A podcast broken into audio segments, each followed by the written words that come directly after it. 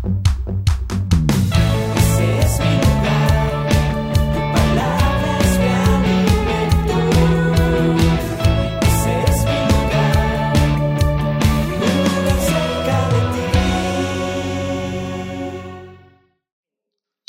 tiene el control para ver televisión en su casa?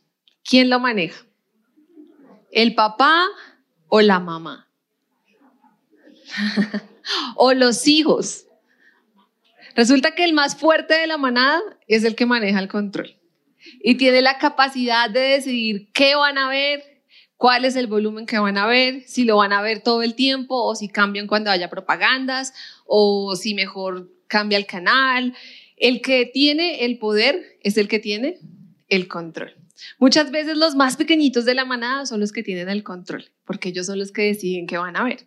Y está bien porque a veces pensamos que el contenido familiar es para todos y resulta que el contenido familiar es bien pesado para nuestros niños. Entonces, a veces sí vale la pena que ellos tomen el control y que ellos decidan qué ver para que nosotros podamos ver lo que ellos ven y no que ellos vean lo que nosotros vemos, porque a veces el contenido familiar no es tan familiar o es una familia bien moderna. Entonces, en ocasiones es bueno que los niños tomen el control solamente del televisor para que ellos vean cosas que no sean malas para su edad.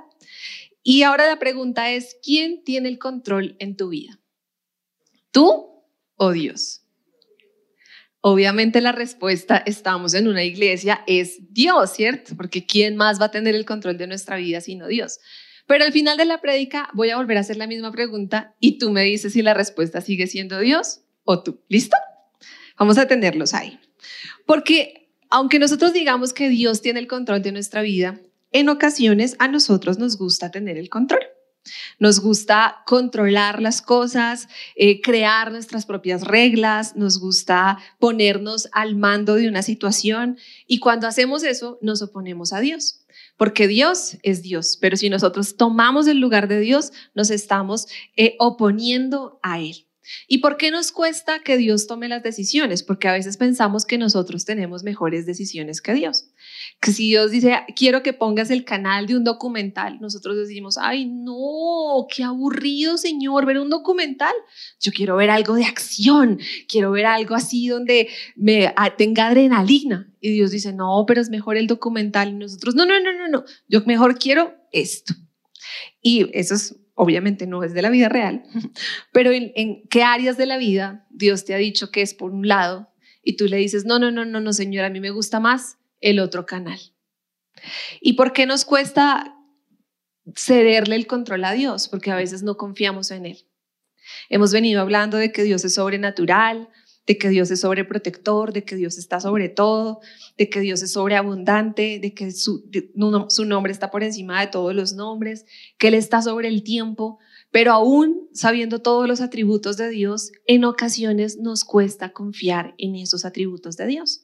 Nos cuesta cederle el control a Dios, más que cederle, entregarle el control el control a Dios.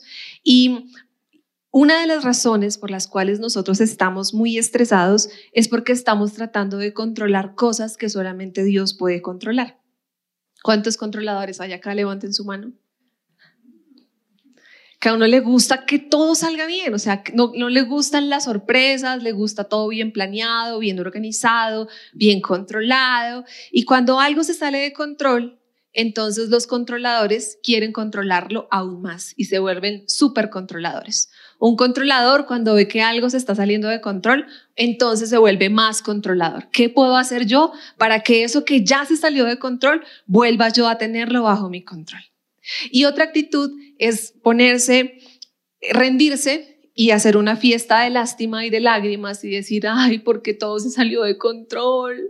¿Por qué me pasa esto a mí? ¿Por qué a mí siempre me pasa esto? ¿Por qué me dijo y dijeron esto? ¿Por qué no se dio esto? Y comienzan a hacerse las víctimas y comienzan a llorar y a, a darse golpes de pecho porque eso que se salió de control ya no lo pueden controlar. Y ambas situaciones están mal porque nosotros debemos entregarle el control a Dios. No podemos hacernos las víctimas y hacer una fiesta de lástima y pobrecito yo, todo se salió de control, pero tampoco podemos querer controlarlo todo y que todo se haga como yo diga en el momento en que yo diga, sino que yo debo entregar el control a Dios. Y esto es algo que Dios me ha venido hablando y quiero leerles una parte de mi devocional de hace unos días. Y decía, ¿estás experimentando el reposo de Dios en tu vida? ¿O estás desgastado tratando de controlar todo y a todos a tu alrededor? Tal vez es hora de renunciar a ser el gerente general del universo y empezar a creer en las promesas de Dios y confiar en que Dios puede hacer lo que Él solamente puede hacer. Cuando yo leí eso dije, wow, he sido ascendida como gerente general del universo. A mí me fascina que todo salga bien y que todo salga a tiempo, que no haya percances, o sea, que todo sea como en Disney, o sea, todo perfecto, que uno abra la ventana lleguen los pájaros, le ayuden a tender la cama, los ratones le laven la losa. Ese es mi mundo ideal, donde no hay problemas, donde no hay dificultades, donde todo sale a tiempo, donde todo sale en el momento justo, donde las personas todo lo hacen bien. Ese es mi mundo ideal. Y Dios me dijo, estás despedida. Tú no puedes ser la gerente general del universo. Tú no puedes controlar las cosas. Tú no puedes controlar las personas porque tú no eres Dios. Ahora algunos van a decir, no, pero nosotros no, pero en ocasiones sí tratamos de controlar y de que Dios haga lo que yo quiero que haga y no le pregunto a Dios cuál es su voluntad. Entonces vamos a orar y en vez de preguntarle, Señor, ¿cuál es tu voluntad? Señor, ¿tú qué piensas con respecto a esto? Señor, ¿esto realmente te agrada? Entramos a la presencia de Dios y le decimos, Señor, este es mi plan. Vamos a hacer esto, luego hacemos esto, después esto y todo sale perfecto. ¿Listo, Señor? Síganme los buenos. Vamos, Señor. Y Dios, pero es que ese no es mi plan. O sea, tú lo estás tratando de controlar, tú estás tratando de que todo salga bien y me incluyes invitándome. Pero yo no quiero que me invites a tu plan. Yo quiero tener el control de tu vida. Ahora, ¿cómo vamos a entregarle el control de nuestra vida a Dios? Lo primero es que Dios no puede tener el control de alguien que no le entrega el control. ¿Alguna vez les han rapado las cosas de la mano? ¿Cómo se siente? ¿Chévere? ¿Qué le provoca a uno? Tirárselas. Tómela. Porque eso molesta que a uno le rapen las cosas de la mano, es una cosa fea. Uno se siente mal. Y Dios no le va a rapar a nadie el control de la mano. Si tú dices, no, Señor, pero es que esto es lo que yo quiero, esto es lo que yo deseo, así tiene que ser, yo ya lo sé, yo ya lo planeé, yo ya lo miré, este es el mejor plan que te puedo ofrecer acá en la tierra. Dios dice, listo, si tú no me quieres dar el control, yo no lo voy a tomar a la fuerza, porque yo no te puedo obligar a ti a que tú hagas algo que tú no quieres hacer, excepto si tú me das el control y permites que yo comience a canalear tu vida, que yo comience a subirle el volumen, que yo le ponga pausa, que yo lo adelante. Solamente así Dios puede tomar el control de nuestra vida. Y el primer paso para que Dios tome el control es cuando nosotros lo recibimos como nuestro Salvador.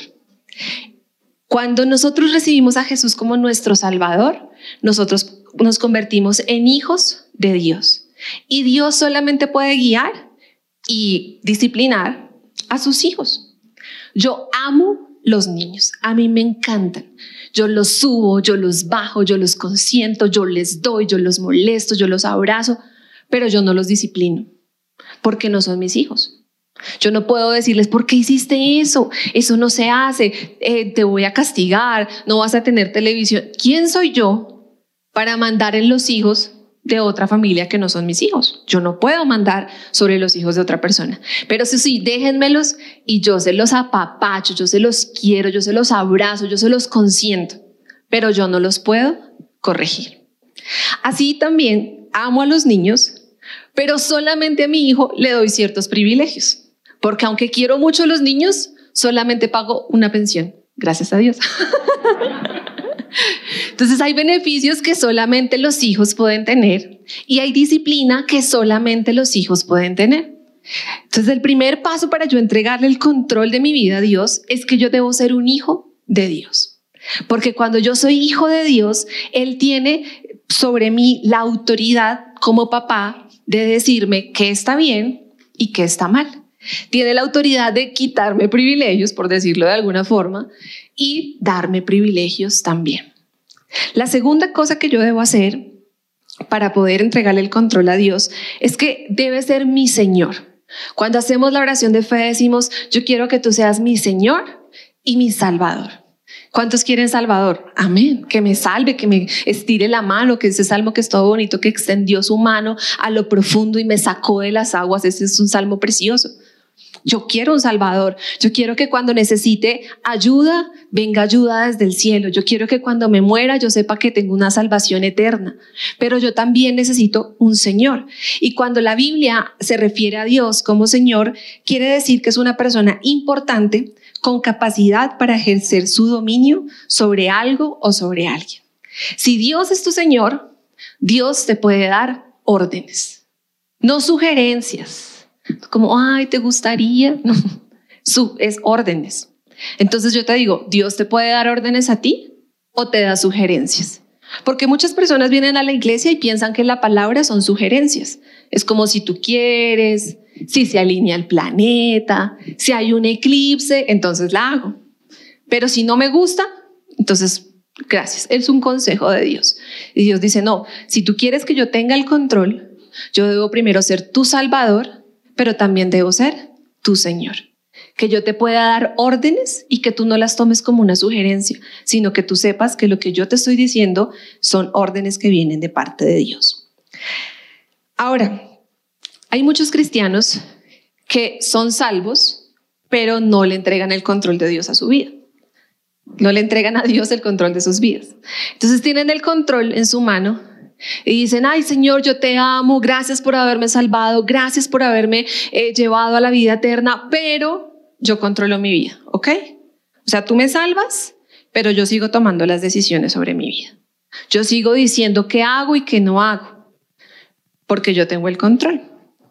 Otros cristianos tienen dos controles. Entonces, hay un control para el televisor y hay un control para la barra de sonido. ¿Saben qué es una barra de sonido?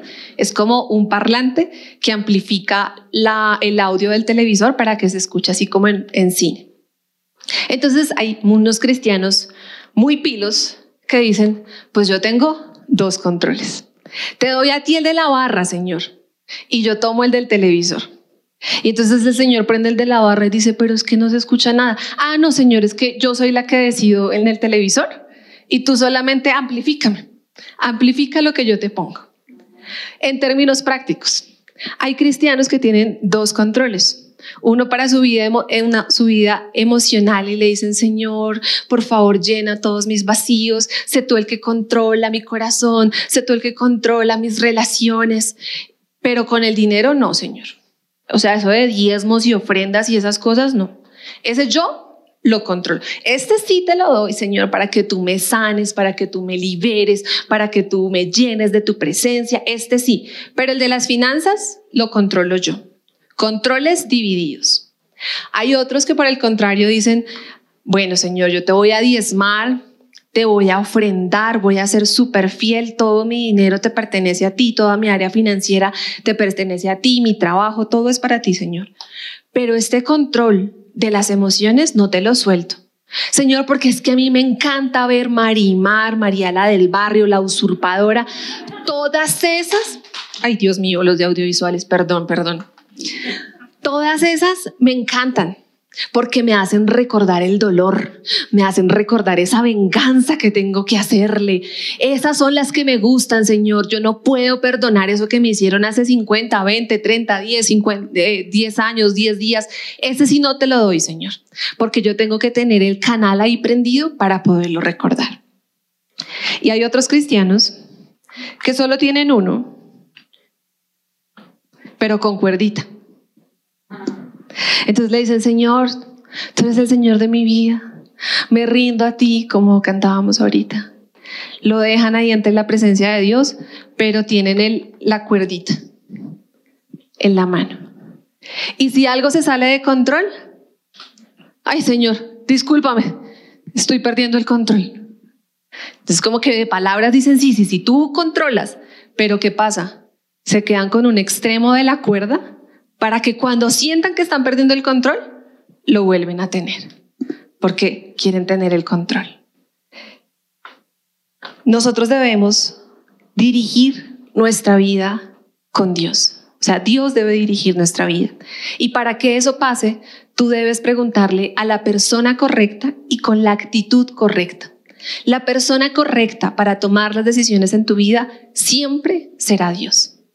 Tú no puedes acercarte a tus papás, a tus tíos, tus abuelos, tus amigos, porque ellos pueden tener una opinión. Pero si Dios es tu Señor, lo que importa es la opinión de tu Señor, no la opinión de otras personas. Y la siguiente cosa es que debes preguntar con la actitud correcta. ¿Cuál es la actitud correcta para preguntarle a Dios? Se llama fe. La palabra dice que sin fe es imposible agradar a Dios. Cuando tú le preguntas a Dios, tú no le estás diciendo, ay Señor, yo tengo la fe para que tú me des un carro, una casa, una beca. No, tú le preguntas con fe, sabiendo que aunque lo que Dios te vaya a decir no sea lo que tú quieres escuchar, tú tienes fe para creer que Él es bueno. Y que lo que sea que Él te diga es porque Él sabe lo que es mejor para ti. Eso es tener fe. Que si te dice, no, por ahí no es, tú tengas fe para creer que si Él dijo que por ahí no es, es porque es el mejor camino para ti. Miremos lo que dice Marcos capítulo 10, versículo 17. Dice, cuando Jesús estaba por emprender su camino a Jerusalén, un hombre se le acercó corriendo.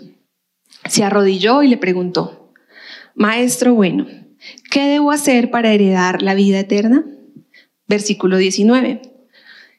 Dice, para, contestar a tu pregunta, tú conoces los mandamientos. No cometas asesinato, no cometas adulterio, no robes, no des falso testimonio, no estapes a nadie, honra a tu padre y a tu madre.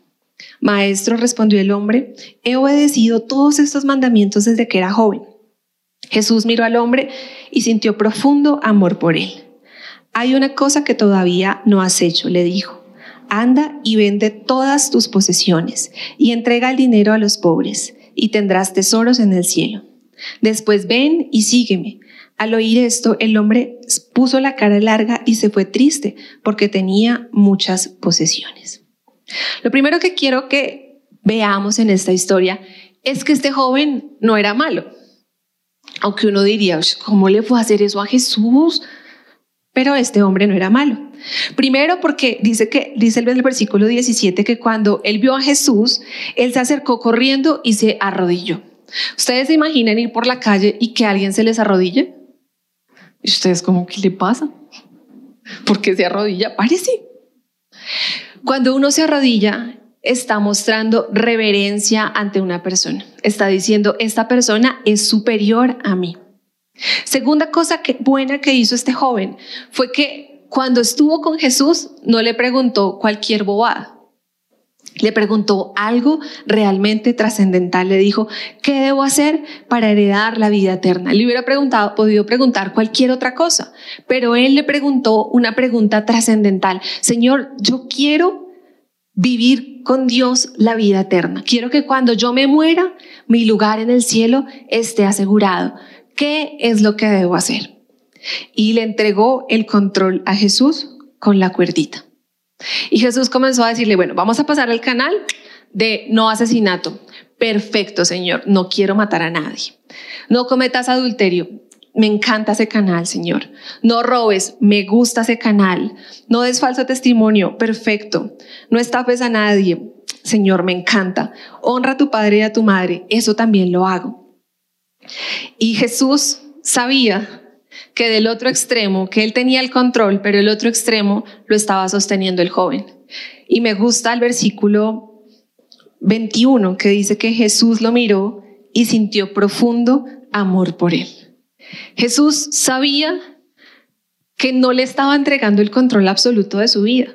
O sea que la pregunta era, Señor, yo quiero tener vida eterna, pero no quiero soltarte todo el control. Y Jesús no lo, no lo desechó, no lo despreció, sino que lo miró con amor y le dijo, entonces anda, ve y vende todas tus posesiones y entrega el dinero a los pobres y tendrás tesoro en el cielo. Después ven y sígueme. ¿Qué pasaría si hoy Dios les mandara decir por medio de mí que vendieran su casa y lo siguieran. Para el que no tiene casa, pues mucho más fácil. Dejan de pagar arriendo, no se preocupan, si no les gusta su cama, pues la dejan, si no les gusta donde, el barrio donde viven, pues es muy fácil salir de lo que a uno no le gusta. Pero si tú amas tu casa, si te gusta tu cama, si has decorado tu casa bonito, si la pintaste de un color que te agrada, si compraste los muebles que te gustan, si comenzaste a decorar todo en tu casa, si, si ha sido un esfuerzo para ti o si tienes demasiado dinero y no fue un esfuerzo, pero igual la decoraste a tu gusto. Y si Dios te dice hoy mismo, vende todo y sígueme, ¿lo harías? Porque es muy fácil juzgar a los que están en la Biblia y uno dice, este joven rico sí que era tacaño. No vender todo y seguir a Jesús, ¿qué le costaba? Lo mismo que te cuesta a ti. Que hoy Dios te diga que dejes todo y lo sigas. Y Dios estaba mirando todo lo que él tenía en su vida, pero le estaba dando un propósito porque él tenía un plan. Jesús no le dijo, vende todo y que Dios te bendiga, nos vemos en el cielo. Dios le dijo, vende todo y sígueme, porque había un plan para este joven. O sea, Dios no le estaba pidiendo algo solamente por quitárselo. Dios le estaba pidiendo algo porque Él tenía un plan con este joven. Pero este joven dice que la palabra que puso su cara larga y se fue muy triste porque tenía muchas posesiones. Dios no le rapó el control y le dijo, tienes que venderlo para seguirme. Jesús le dijo, no lo quieres vender, está bien. Nos vemos igual en el cielo. No pasa nada porque ya haces lo otro. Nos vemos en el cielo.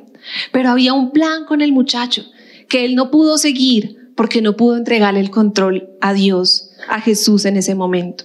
Y cuando preparaba esto, yo me ponía a pensar qué hubiera sido de la vida de este joven si hubiera dicho que sí. De pronto hubiera sido uno de los doce, Hubiera visto los milagros de cerca, hubiera visto cómo Jesús sanaba a los enfermos, cómo resucitaba a los muertos. Se hubiera ido a comer a la casa de la suegra de Pedro, porque las suegras cocinan rico. Se perdió ese almuercito allá en la casa de Pedro. Después me puse a pensar, ¿qué tal que Judas no hubiera entrado entre los doce porque estaba él? Y no se hubiera dolido. Bueno, pues eso es antibíblico porque ya estaba profetizado, pero ¿qué tal? ¿Qué tal que Judas no hubiera entrado en el parche de Jesús solo porque uno dijo, sí, yo voy a hacer, yo voy a hacer lo que tú me digas? Este joven seguramente está en el cielo, pero no le entregó el control a Dios de su situación, no le, no le entregó el control de Dios a Dios de su vida.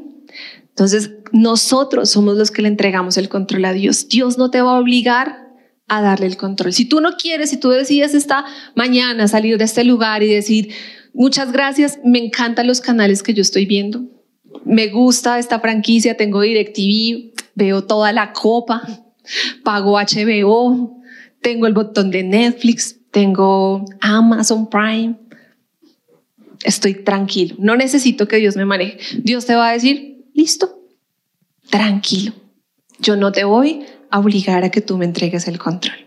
El control de nuestra vida se lo entregamos nosotros a Dios voluntariamente. Segundo, deja que Dios sea Dios. Cuando tú entregas el control, renuncias al control no lo cedes, o sea, no es como, bueno, yo te lo cedo y si quieres me lo compartes, tal vez en algunas áreas de mi vida yo puedo decidir mejor. No, cuando tú le entregas el control, le entregas el control a Dios de todas las áreas de tu vida y tú le vas a decir, Señor, tú solo puedes controlar las cosas que están fuera de control en mi vida. Hay cosas que tú no vas a poder saber cuál es el camino que Dios tiene. Pero si dejas que Dios sea Dios, Dios se va a encargar de mostrarte el camino. Proverbios 4:18 dice, el camino de los justos es como la primera luz del amanecer, que brilla cada vez más hasta que el día alcanza todo su esplendor. Todos pasamos por esos momentos oscuros donde no vemos cuál es la luz, no vemos lo que sigue a continuación. Pero si tú le entregas el control a Dios y comienzas a caminar en ese camino oscuro, el Señor te va a mostrar la luz que tiene para tu vida. Pero necesitamos comenzar a caminar en la oscuridad, porque nosotros queremos que Dios nos muestre lo que hay al final para poder avanzar. Le decimos, Señor, muéstrame la luz y yo comienzo a caminar. Porque si tú no me aseguras que hay luz y me muestras cómo va a ser, en qué día va a ser, qué personas van a participar, cómo va a ser la metodología, yo no me muevo. Pero caminar en el plan de, el no conocer los detalles del plan de Dios no nos exime de caminar en el plan de Dios. Dicho esto de otra manera, el no conocer la ley no te exime de cumplir la ley. Por ejemplo, si tú no sabes que hay que hacer la declaración de renta y te llega un amable correo de la DIAN invitándote, porque así, invitándote a hacer la declaración de renta y tú dices, ay, no, yo no quiero ir, gracias, pues como es una invitación, no quiero. Después la DIAN te dice, no, es que es una invitación obligatoria. Y tú dices, ay, ¿cómo así? Entonces comienzan a explicarte, no, es que mira, tienes que hacer la declaración de renta, cha, cha, cha, cha, cha. Tú dices, ay, no sabía, yo no sabía, no tenía ni idea que tocaba pagar esos impuestos. La DIAN no te va a decir, ay, ¿no sabías? Ay, pobrecito, como que no sabías que tenías que declarar renta. Entonces este año, solo porque tú no sabías, no declares. Al otro sí ya declaras, porque como tú no sabías. No, la DIAN te dice, ¿no sabías? Ah, para que no se te olvide, te voy a poner una multica. Y eso sí, cuando a uno le toca en el bolsillo, uno no se olvida de eso. Entonces la Diana amablemente dice, bueno, como tú no sabías, te voy a recordar poniéndote una multa. Pero es que yo no tenía que pagar. No, no importa, la multa. Para que recuerdes que sí tenías que declarar. A veces queremos lo mismo con Dios. Ay, Señor, pero es que yo no sé, no, no sé lo que sigue adelante. No, pero es que el que no sepas lo que sigue adelante no te exime de que tú creas que Dios es bueno. O sea, tú no puedes esperar que Dios te muestre el final para decir, ah, sí, así sí creo. No, pues si ya sabes el final, ¿para qué quieres fe? Fe requiere uno cuando uno puede ver el final. Fe requiere uno cuando uno no sabe cómo van a terminar las cosas. Pero si conoces los detalles, y por eso es que nos cuesta entregarle el control a Dios, porque Dios dice, tranquilo que ya tengo el final, pero cuéntame los detalles. A ver, Dios, dime, ¿cuándo? Y Dios, ¿cuándo? ¿Con quién? ¿Con quién? ¿A qué horas? ¿En dónde? Dios es Dios y Él no tiene por qué darte detalles. Él no tiene por qué darnos explicaciones, porque Él es Dios. Si tú quieres explicaciones y detalles, significa que estás subiendo de nivel y entonces tú estás acá y Dios está acá. Y Dios te tiene que decir por qué, cómo, cuándo, dónde. ¿no? Los papás les preguntan a los hijos, ¿con quién estaba? ¿Dónde estaban? Pero imagínense un hijo preguntándole al papá, ¿dónde estaba usted? ¿Por qué llegó hasta ahora? Pues queda raro, ¿cierto? Como dice un dicho por ahí, los pájaros tirándole a las escopetas. Dejen que Dios sea Dios. Si Dios te dice que puede que estés en un momento de oscuridad, donde tú no entiendas lo que está pasando, donde tampoco sepas cuál es el siguiente paso, Él te dice, camina un paso a la vez. Vas conmigo de la mano y yo te voy mostrando dónde va a estar la luz. El plan de Dios se volverá más comprensible a medida de que avanzamos en el camino que Él pone ante nosotros. Pero la comprensión no es un requisito para que nosotros comencemos a caminar. Un día vamos a estar en la plena luz de la eternidad y vamos a ver el panorama completo. Vamos a ver el propósito de Dios detrás del camino que eligió específicamente para nosotros. Anoche orábamos con Pastor y él dijo algo que, que marcó mi vida. Y él me dijo, nosotros vemos la foto, pero Dios ve el video. Y entonces como yo soy tan gráfica, mientras que él hablaba, me imaginé en un matrimonio en ese protocolo eterno de los matrimonios, uno con esa hambre y esas ganas de que sirvan ya la comida, ¿cierto? Y que no, vamos por la mesa, 10 mesas, 50 mesas, ¿sí o no? Entonces cuando ya llega el momento de posar, uno posa, pero no, no escucho y quedo como con el ojito así, chuequito. Pero como es la del matrimonio y uno no es la matrimoniada, entonces como quedó, quedó. Y cuando ya vayan a ver las fotos del matrimonio van a decir, ay, ¿qué le pasó? ¿Por qué quedó con el ojo así? Está, está con el ojo malito. Quedó con el ojo chiquito. Y uno, no, no, no, no es el ojo chiquito, es una foto. O sea, fue un momento, fue un instante, fue un momentiquitico ahí que fue una, una mala foto. Es que no soy fotogénico o fotogénica, pero en persona lindo sí soy. es error de la foto, no de la persona. Y así nos pasa con Dios. A veces tenemos una mala foto, un mal instante, una mala impresión, una foto. Nosotros vemos la foto y Dios dice, yo voy a ponerle play a la película. Y mira, fue solo una foto. Si dejas pasar la película, al final, el final es bueno. Desde pequeñitos, cuando estábamos aprendiendo español, aprendimos las tres partes de un cuento. Inicio, nudo y desenlace. Pero a nosotros no nos gustan los nudos. Y cuando vemos que algo se está eh, enrollando o que algo no está saliendo como yo quiero, que no está fluyendo, queremos desamarrar rápido el nudo. Quiero quitar ese nudo. Y Dios dice, no, porque es que en ese nudo yo te puedo perfeccionar a ti. En ese nudo yo te puedo mostrar mi gracia. En ese nudo yo puedo hacer algo sobrenatural. Tú quieres ver el fin, pero sin tener el nudo, sin tener el, el momento ahí de la oscuridad. Y hay cosas que nosotros no vamos a entender aquí mismo, pero vamos a llegar al cielo y vamos a decir, Señor, ¿por qué pasó esto? ¿Por qué este día pasó esto? ¿Por qué esta persona hizo esto? y el Señor va a poner play en la película. Yo me imagino, no sé qué será más adelante, pero pues antes yo pensaba que un disquete, luego un CD, luego una memoria USB, luego lo cargamos a la nube, no sé, pero Dios tiene almacenada nuestra vida. Y cuando lleguemos al cielo le vamos a poder preguntar y vamos a mirar y el Señor va a decir, mira, eso te pasó porque yo te estaba cuidando de eso.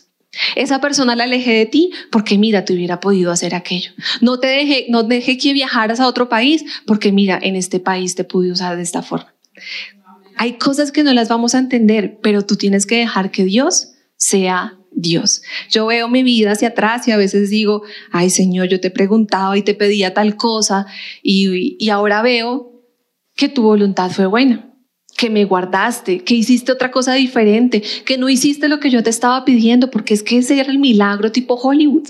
Con ese Señor te iba a ser famoso, pero tú solamente querías que yo te reconociera como Dios y que confiara en ti. La siguiente cosa que debemos hacer para entregarle el control a Dios es descansar en su presencia. El Salmo 46, versículo 10 dice, quédense quietos y sepan que yo soy Dios. Toda nación me honrará y seré honrado en el mundo entero. Cuando hablamos de quedarse quietos, es sinónimo de ser pacientes. Y generalmente a los seres humanos se nos dificulta ser pacientes. Vamos a ser pacientes odontológicos por un momentico. Estando en la sala de espera a nuestro llamado y comienza a sonar todo en el consultorio. Y uno solo se imagina, y ahorita voy a estar yo ahí con ese ruido, esa fresa sonando como si fuera un taladro. Y uno espera feliz, no, ay, qué alegría. Voy a abrir mi boca totalmente indefenso y ese ruido haciendo música en mis oídos. No, uno no es que vaya con agrado al odontólogo y diga, me encanta ese ruido, me fascina ese ruido. Ahora, si alguna vez has ido al servicio de urgencias, uno cuando va de urgencias, ¿qué quiere que la atiendan? Rápido, ¿cierto? Lo que la atiendan de urgencias. Y uno llega y dice, no, tengo un dolor de cabeza, siento que se me va a reventar, me duele la barriga. Pero las urgencias es para urgencias. Y nosotros no sabemos qué es una urgencia. Una urgencia es algo de vida o muerte. Entonces uno va a urgencias y dicen, uy, eso estaba llenísimo ese servicio de urgencias, casi no me atienden. Pero es que antes de ti habían muchas urgencias reales. Yo sé que cuando uno está en urgencias, uno siente que es el ombligo del mundo y que lo que uno tiene realmente es una urgencia. Pero si tú llegaras así para que te hicieran así, te hacen entrar de una. O sea, no te van a decir como, ay, no, espera ahí. No, si tú necesitas un desfibrilador, te van a hacer pasar por encima de todos los que hayan antes. Si tú necesitas una reanimación, si tú necesitas que te entuben, si tú necesitas oxígeno porque estás desaturado, te van a atender rapidísimo. O sea, ellos no van a dejar que te mueras en la sala de espera. Pero si te duele la rodilla, si te partiste el hueso, si te duele la cabeza, te van a dejar esperar porque no es una urgencia. Y a nosotros no nos gusta esperar, porque ese protocolo, uno dice en urgencias, uno dice, ¿quién se inventó eso de los colores? O sea, ¿cómo así que el rojo es más importante? Si yo realmente he venido acá es porque tengo una urgencia y quiero que me atiendan ya. Pero en urgencias hay un protocolo que dice vamos a atender a las personas no en orden de llegada, sino en orden de prioridad. Entre más urgente sea, más rápido los atendemos. Y así nos pasa en nuestra vida. Pensamos que todo es urgente en nuestra vida. O sea, Señor, necesito que me abran la sala de urgencias del cielo porque necesito entrar a mostrarte todo lo que yo necesito que hagas. Y el Señor dice, eh, no es una urgencia. Señor, es que si es una urgencia, respóndeme ahora o nunca. Así me dice Juana. Dime tal cosa, ahora o nunca. Él no sabe usar esa expresión, o sea, él quiere que sea ahora, porque yo le podría decir nunca, pero no, es un paréntesis de mamá. y entramos al cielo, Señor, respóndeme ya ahora mismo, en este mismo instante. Y el Señor dice, no, no es urgente. No es urgente. ¿Te estás muriendo? No es urgente. Pero es que yo quiero que tú me digas, que tú hagas, que tú te muevas. No, yo quiero que tú te quedes quieto y que seas paciente. Que me dejes a mí ser Dios y que esperes con paciencia cuando Dios obre. Pero nosotros pensamos que todo lo que nos pasa es una urgencia. Y Dios ve que todo lo que nos pasa es una oportunidad para que Él sea Dios. Nosotros sabemos qué es lo que Dios, digo, perdón, Dios sabe lo que está haciendo y Él sabe lo que es mejor para ti. Y puedes confiar en Él porque Él es bueno. Dios, como lo decía hace ocho días, Dios no llega tarde. Dios no tiene afán, pero nunca llega tarde. Nosotros podemos confiar que si Él nos dice, espera, sé paciente, estar, tienes que estar quieto, es porque Él está obrando en ese momento algo en nuestra vida. Es porque Él ve el resultado final y Él sabe que es bueno. Nosotros no podemos ver el resultado final, pero Dios sí sabe el resultado final. Y todos los problemas que nosotros tenemos, todas las angustias, todas las dificultades, todos los retrasos de nuestras oraciones, todas las cosas que nos hacen preguntar, ¿por qué Dios? ¿Por qué está pasando esto? ¿Por qué lo otro? Algún día van a quedar claras a la luz del amor de Dios. Pero por ahora estamos aprendiendo a confiar en Dios. Debemos aprender a confiar en Dios sin que Él nos tenga que dar la explicación del por qué. Y no es fácil cuando tú estás en momentos difíciles, cuando se está tardando algo, cuando pasó algo que se sale de tu plan. No es, no es fácil confiar en Dios, pero estamos aprendiendo a confiar en Dios. Y algún día van a quedar claras todas esas cosas a la luz del amor de Dios, porque Dios no te dice que, que hagas algo o que dejes de hacer algo porque no te quiere ver feliz, porque te quiere ver frustrado, porque te quiere ver mal. Dios lo hace porque Él te ama y Él sabe lo que es mejor para ti. Y en este momento no lo vamos a poder entender todo, pero es que hay misterios que le corresponden a Dios. Y eso hace que Dios sea Dios. Que Él lo sabe todo, pero yo no tengo por qué saberlo todo. Yo tengo que aprender a confiar que Él tiene el control. Y por último, disfruta del silencio para escuchar a Dios. La única manera en la que podemos entregarle el control es estando en silencio. Yo no sé si todos están familiarizados con el radio de bolita, en el que uno tenía que sintonizar la emisora eh, no digital, sino buscando la frecuencia de radio. Entonces uno se acercaba y podía estar la emisora 100.5 y la 100.9. Entonces uno miraba porque ya estaba cerquito, además los numeritos no eran muy exactos, pero uno calculaba y decía, ah, ah, no, esa emisora no es, es la otra, la que sigue, la que me gusta. A veces nosotros necesitamos ser así con Dios, porque Dios siempre está hablando, pero nosotros necesitamos eh, sintonizar la frecuencia correcta. Entonces, si tú sintonizas una frecuencia que dice, mátalo, tú dices, ah, no, no, no, esa no debe ser la voz de Dios. Sigues pasando y dice, perdónalo, ah, sí, esa sí es la voz de Dios. Hay muchas voces que nos quieren hablar. Está la voz de nuestros sentimientos, la voz de nuestros sueños, la voz de nuestras ilusiones, la voz de nuestros miedos, la voz de nuestro fracaso. La voz de nuestro pasado, la voz de las personas que nos rodean, las voces del mundo, y tú tienes que aprender a sintonizar cuál es la emisora, cuál es el canal con el que Dios te está hablando.